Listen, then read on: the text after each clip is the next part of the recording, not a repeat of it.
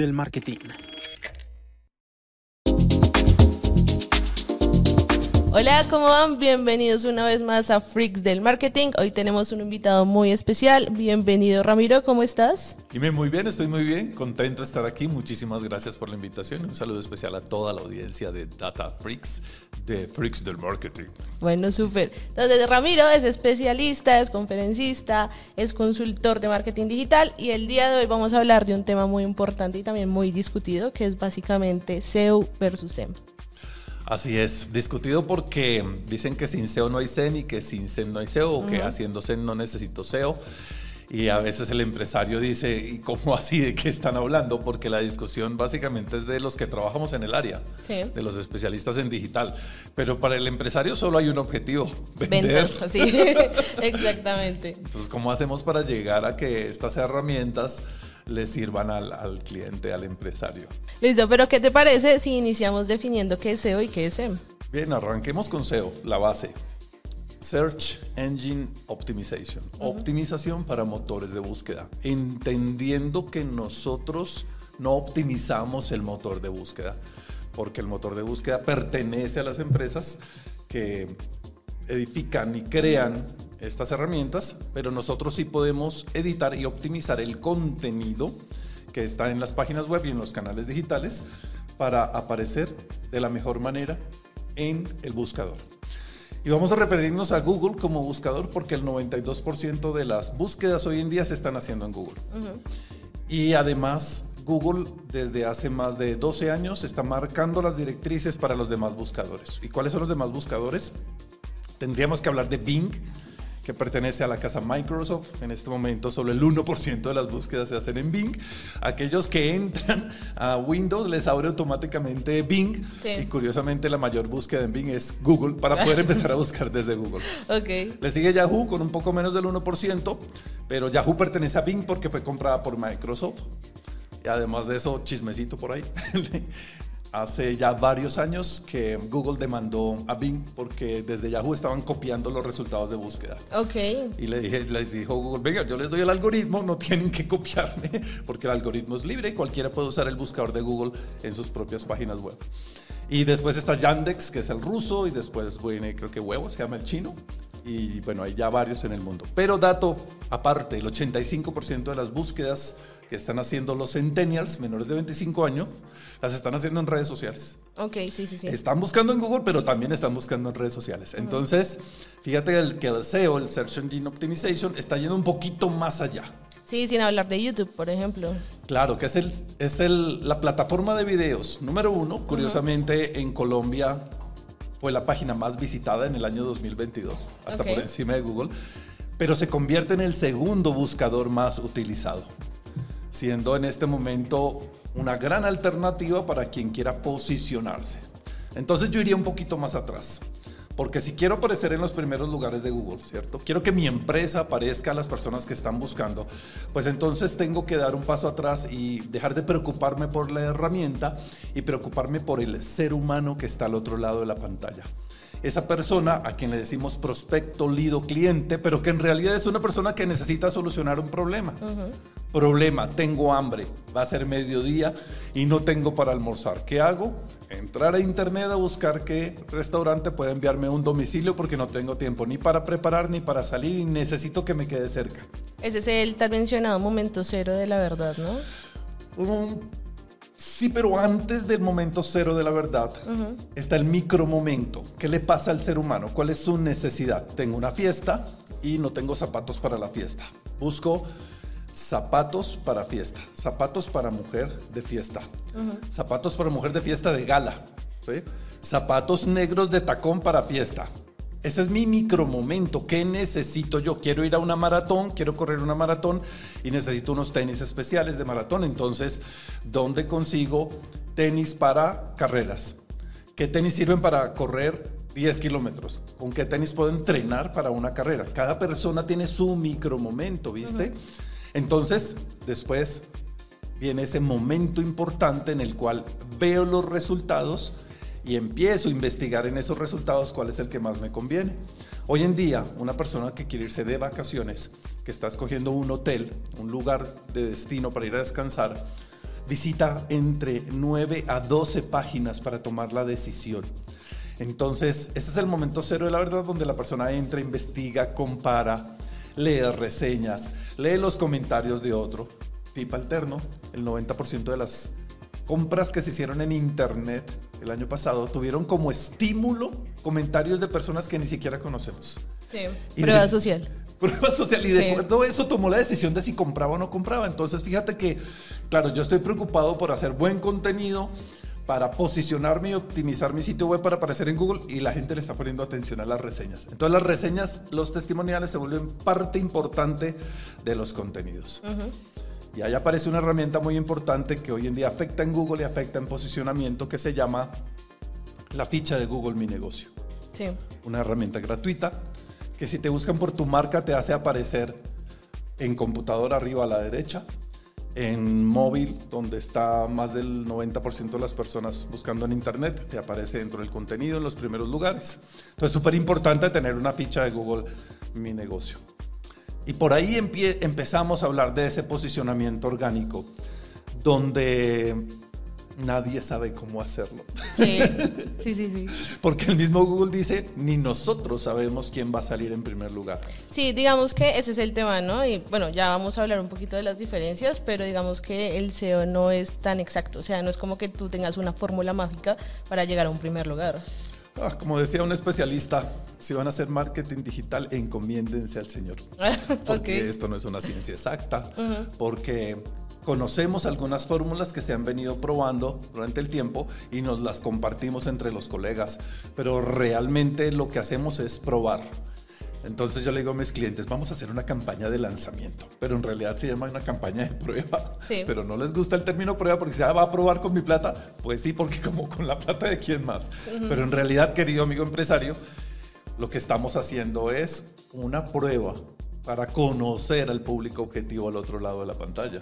Bueno, y ahora, ¿qué te parece si definimos SEM? Bien, SEM, Search Engine Marketing, mercadeo para motores de búsqueda. Le pusimos ese nombre, ya, me, ya me puse a ganar indulgencias con Camando la Ajena. Ese fue el nombre que le pusieron a la técnica porque nace como la herramienta que permite hacer publicidad en los buscadores, Search Engine Marketing. Pero hoy es mucho más grande que eso, ¿no? Hoy hacemos publicidad en todas las redes sociales. Hoy en publicidad te aparece en YouTube en formato de video, en formato de banner. Te aparece publicidad en las plataformas digitales, en las aplicaciones. Y si estás navegando por esa red de más de 2 millones de páginas que tiene Google, que se llama Display, te permiten anuncios que son contextualizados con el tema que estás leyendo, pero además con tus intereses y tu perfil. Entonces, fíjense que el SM, Search Engine Marketing, ha crecido. Y hoy en día funciona de manera relevante apareciendo como respuesta en un anuncio publicitario. Ya no son solo los anuncios que te aparecen en la parte superior de los resultados de búsqueda, en la parte inferior, sino que hay más de siete redes, porque está Shopping, que es la red que permite productos, de display de la cual ya hablamos, la de video, que no es solamente en YouTube, sino en todas las plataformas que incluyen videos de YouTube donde pueden aparecer anuncios, la de aplicaciones y una que me encanta que es la de partners de búsqueda, socios de búsqueda. Sí. Todos aquellos que han usado el buscador de Google en sus páginas y lo tienen incrustado, muestran anuncios de publicidad que viene de la plataforma de Google Ads. Y cada día crece de una muy buena manera.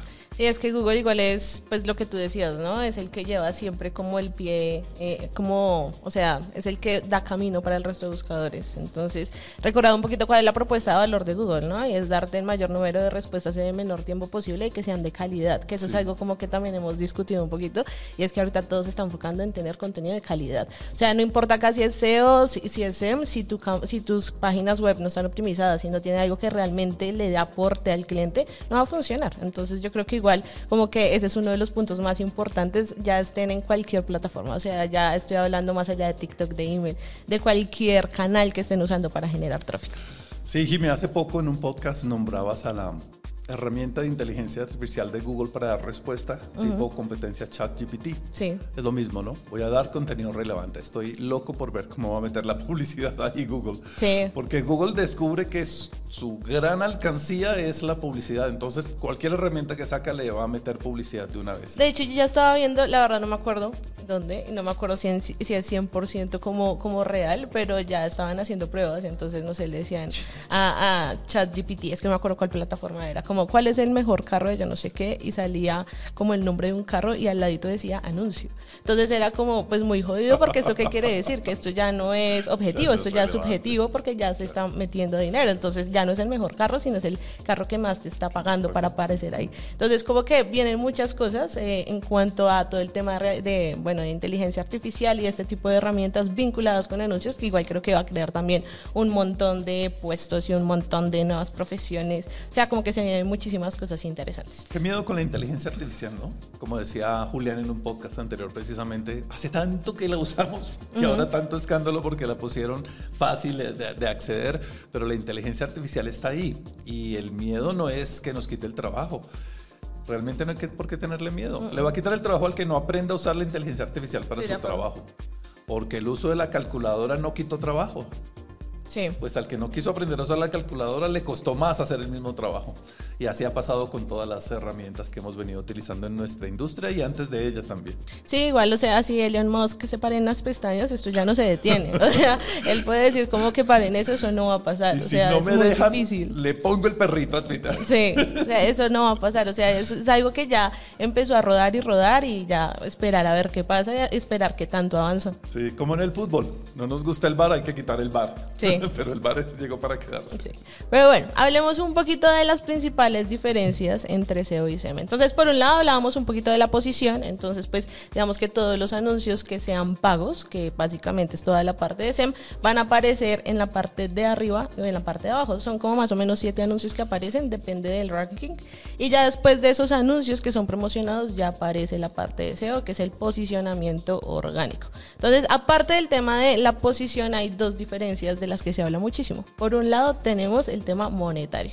Entonces, ¿qué pasa? Que dicen como listo, si tú quieres aparecer en la primera posición a través de anuncios, tienes que estar pagando siempre por un costo por clic para que las personas vayan a tu página y todo eso. En cambio, el SEO es gratuito, entre comillas, porque pues igual eso ya depende de cómo esté optimizada tu página. Ahora, ¿qué tan gratuito es el SEO? ¿no? Porque igual tú tienes que hacer una inversión. No a mí me tienen que pagar. No es cierto, exactamente. Entonces, ¿tú cómo ves eso? Bueno, vamos un paso atrás nuevamente y vamos a hablarle a, nuestro, a nuestra audiencia para que se vaya ubicando. En marzo del 2020, pandemia, nos encierran, todo el mundo conectado a Internet y las plataformas de redes sociales de pauta empiezan a subir, a incrementar sus tarifas y llegan a más de un 170% antes de que pasara el primer trimestre, cuando más la gente necesitaba esas herramientas. Aprovecharon el mercado, mientras algunos lloran, otros venden pañuelos. Google también lo hizo. Entonces Google dice, claro, pero puedes hacer posicionamiento orgánico. Mientras el algoritmo en las redes sociales detecta cuál es el contenido que debe mostrarte y le da preferencia a la publicidad, pues el buscador de Google también tiene su algoritmo que trabaja. Dice, tranquilo, haz contenido, nosotros lo ponemos y el contenido es, viene la palabra mágica, relevante para quien está buscando. Entonces te vamos a poner arriba, pero resulta que arriba nos pone cuatro resultados de pauta publicitaria. Después nos pone imágenes posibles, después nos pone videos posibles, después nos pone el mapa, después nos pone preguntas relevantes y, ajá, y el contenido orgánico donde va a aparecer. Entonces, más allá, abajo de la mitad de la página, empiezan a aparecer los 10 resultados posibles, que sí, sí tienen que ser relevantes para aparecer ahí. Hay más de 250 razones por las cuales Google decide poner a una página en esas primeras posiciones. ¿Quién conoce esas 250 razones? Nadie. Ni el señor Neil Patel, ni el señor Oversuya, la herramienta Neil Patel, ni los creadores de SEMrush. Google dice que ni siquiera ellos, porque el algoritmo trabaja con inteligencia artificial desde hace mucho tiempo y de acuerdo al ser humano que está haciendo la búsqueda, de acuerdo a su dispositivo. Es decir, que los resultados son diferentes si es un móvil, si es un computador o si es una tablet o si es un televisor y que el resultado es diferente si está conectado en Wi-Fi a si está conectado con cable. Y que el resultado es diferente si está en un sitio único con una IP única a si está moviéndose en la calle. y que además de eso leen todo nuestro contenido de páginas web que estemos visitando, leen nuestras cookies, escuchan lo que hablamos, ven nuestros mensajes, leen nuestros correos, de acuerdo a eso forman un avatar como tú le dices y de acuerdo a eso deciden qué resultados le van a mostrar en nanosegundos, sucede eso.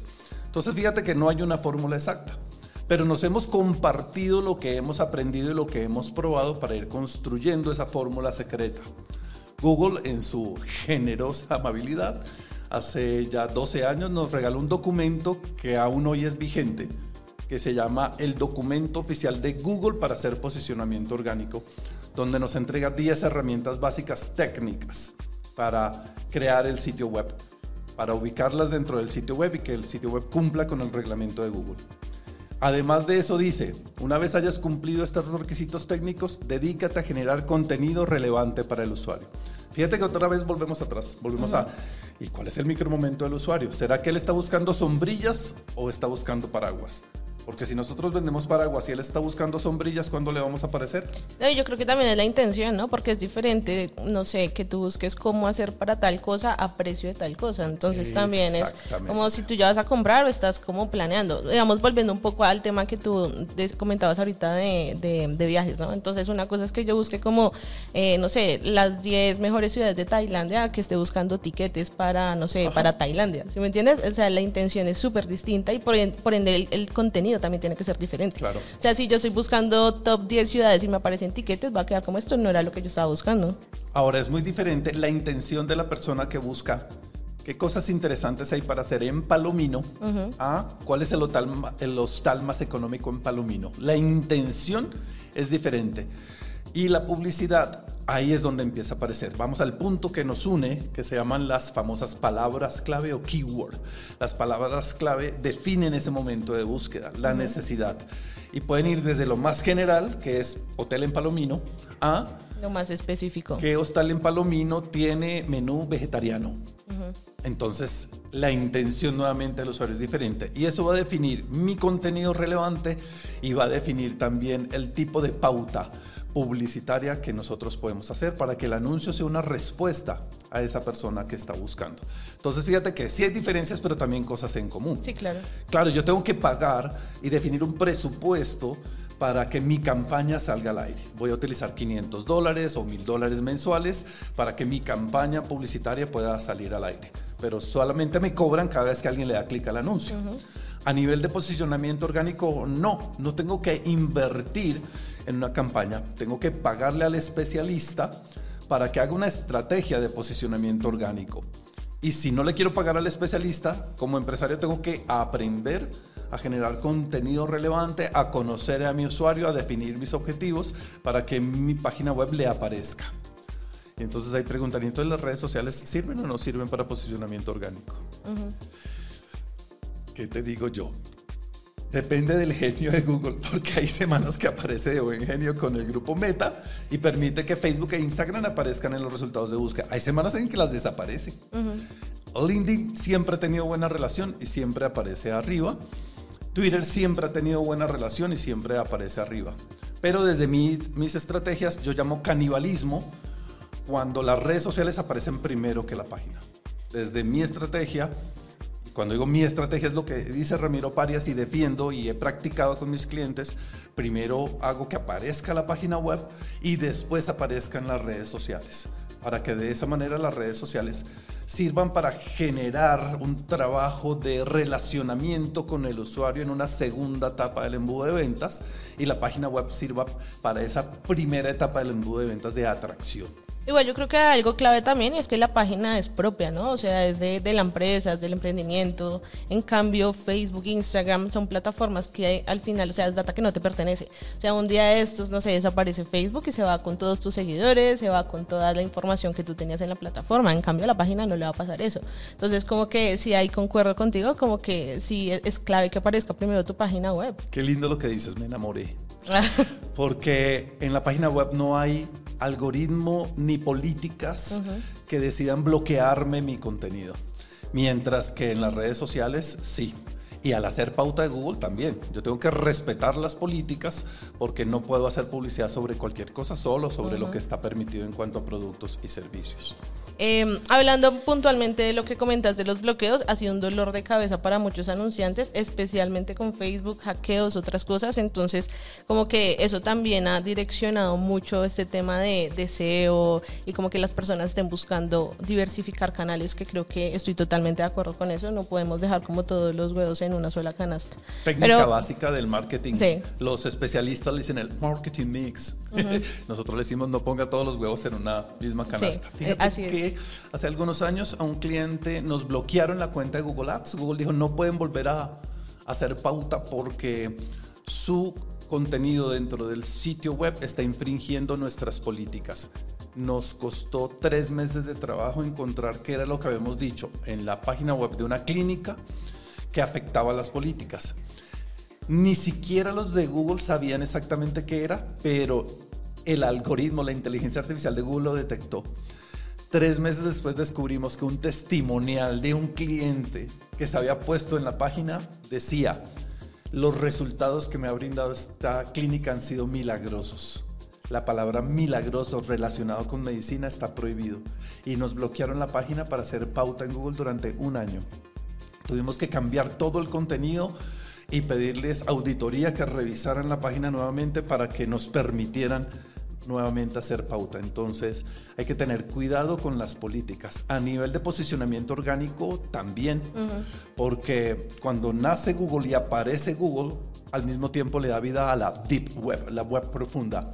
Antes del 2000 todos vivíamos en la web profunda y no lo sabíamos. Internet era mucho más libre, navegábamos en alta vista, en on the web y podíamos encontrar cualquier clase de contenido. Como sabemos que esto lo escuchan menores, no voy a nombrar algunos temas. Pero hoy en día Google no nos permite ver eso y lo manda a la Deep Web, a la cual no vamos a enseñar cómo entrar en este momento. Entonces, todo ello lo volvieron políticas. Entonces, si se incumplen esas políticas, el contenido relevante también pasa desapercibido o pasa a un segundo lugar y no nos va a permitir lograrlo. Pero técnica para que logren buen posicionamiento, publicar contenido relevante de manera frecuente y siempre apuntarle al título y a la descripción. Puedes tener muy buen contenido, pero si técnicamente Google no está leyendo el título y la descripción, pues va a ser muy difícil que nos encuentre. Y es lo mismo que utilizamos para la pauta. Sí. Si el título de tu anuncio, si la descripción de tu anuncio no responde a las palabras clave, a la pregunta del micromomento, va a ser muy difícil que tu anuncio empiece a ganar la carrera. No se trata de más plata no se trata de que pagues más, se trata de que te ganes el ranking que se llama nivel de calidad. Sí, que nuevamente eso es relevancia, ¿no? O sea, como que todo tiene que estar conectado, porque antes lo que se hacía mucho para posicionar como páginas era que ponían, no sé, los textos en blanco y empezaban a, agregar como palabras que generalmente se buscan mucho, pero que no tenían nada que ver con el tema. Entonces, como que al final sí estaba posicionada, pero al final no era calidad, o sea, y por eso empezaron a castigar precisamente esa falta de relevancia para el usuario. Recordé una de esas técnicas tan lindas que teníamos por allá a principios de este siglo es la página en blanco, ¿cierto? Fondo blanco, texto, imágenes y dentro de ese blanco escribíamos un listado de keywords en blanco para que el usuario no las viera, pero el algoritmo pasara y las leyera. Cuando Google decide organizar lo que hacíamos, empieza a poner reglas y dice, a partir de este momento todo eso se va a denominar sombrero negro, black hat. Y si usan técnicas de black hat, entonces haremos que su sitio descienda de los resultados o desaparezca de la indexación. Si quieren aparecer, entonces apliquen técnicas white hat, sombrero blanco, y aparecen las reglas de, de Google. Google ha venido organizando el negocio a su favor y todos hemos contribuido para eso el castigo más grande es que te desindexe. Y para eso existen herramientas. Claro, cuando hacemos pauta tenemos la maravillosa plataforma de Google Ads que nos entrega las mejores métricas, pero el posicionamiento también se puede medir. Tenemos una muy buena herramienta que se llama la Google Search Console, que es heredada de la Webmaster Tools, que nos permite saber cuando alguien te buscó qué palabra clave utilizó para buscarte, en qué página apareciste y en qué posición de qué página apareciste. Pues. Y si le dio clic o no le dio clic. Desde qué país te buscó, qué día te buscó. Y además de eso, mm, toda la trazabilidad de ese usuario que te, te va a permitir saber cómo vas creciendo y ascendiendo en los resultados de búsqueda. Y lo más importante, el dispositivo. Porque hoy el SEO, desde el punto de vista de Google, se volvió dependiente del dispositivo. Entonces crean una ley, una ley que se llama First Mobile. Y esa ley First Mobile dice, tiene que ser primero para dispositivos móviles. Y duramos años aprendiendo a hacer desarrollo web responsive responsivo, adaptable, que se adaptara al computador, que se adaptara a las tabletas, que se adaptara al móvil. Cuando ya habíamos aprendido a hacer responsive design, nos dicen, no, ahora no, ahora únicamente PWA y AMP. Accelerated Mobile Pages y Portable páginas web adaptables para, para móviles. Entonces nos cambiaron otra vez y además califican y premian que el sitio sea seguro y que el sitio sea rápido.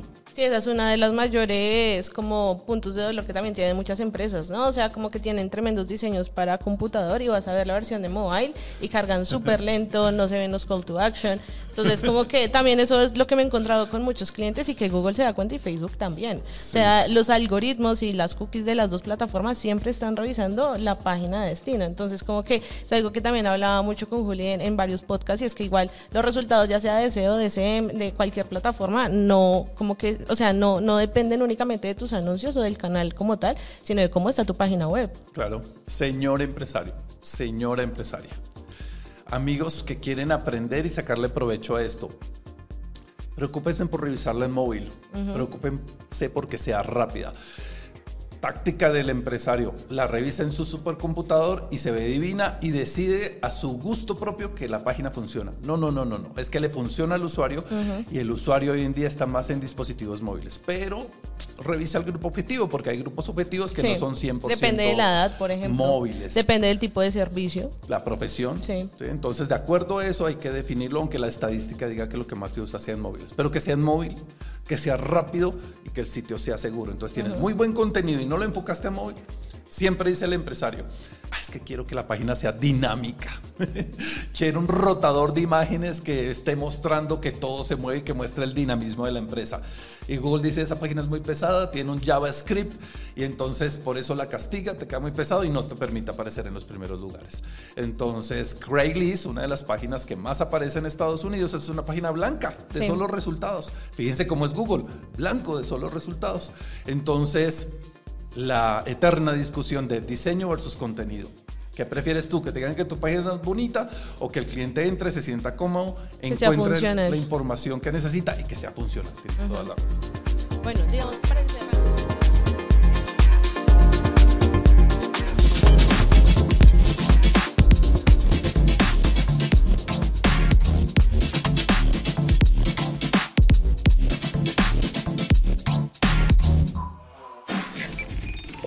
del marketing.